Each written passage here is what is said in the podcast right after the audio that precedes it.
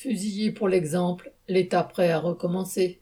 Jeudi 2 février, le Sénat a rejeté la proposition de loi d'un député LFI visant à réhabiliter 639 soldats français fusillés, entre guillemets, pour l'exemple, pendant la Première Guerre mondiale pour désobéissance militaire.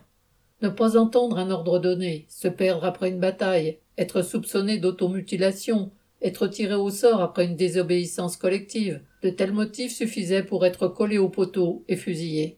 L'objectif des généraux de l'armée française n'était pas tant de punir le prétendu fautif que de terroriser tous les soldats. Le caractère criminel de ces exécutions a été cent fois démontré. Mais selon les parlementaires, et même à un siècle de distance, ces hommes ont mérité leur sort, et il n'est pas question de les réhabiliter.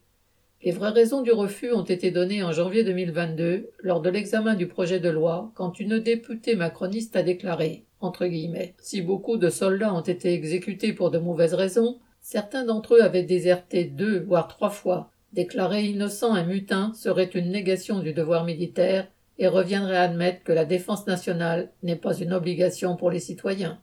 Au moment où l'État français prépare à coups de milliards ses prochaines sales guerres, ses dirigeants affirment leur solidarité avec leurs prédécesseurs qui enrôlèrent de force des millions de travailleurs pour défendre les intérêts de la bourgeoisie française. Julie Lemay.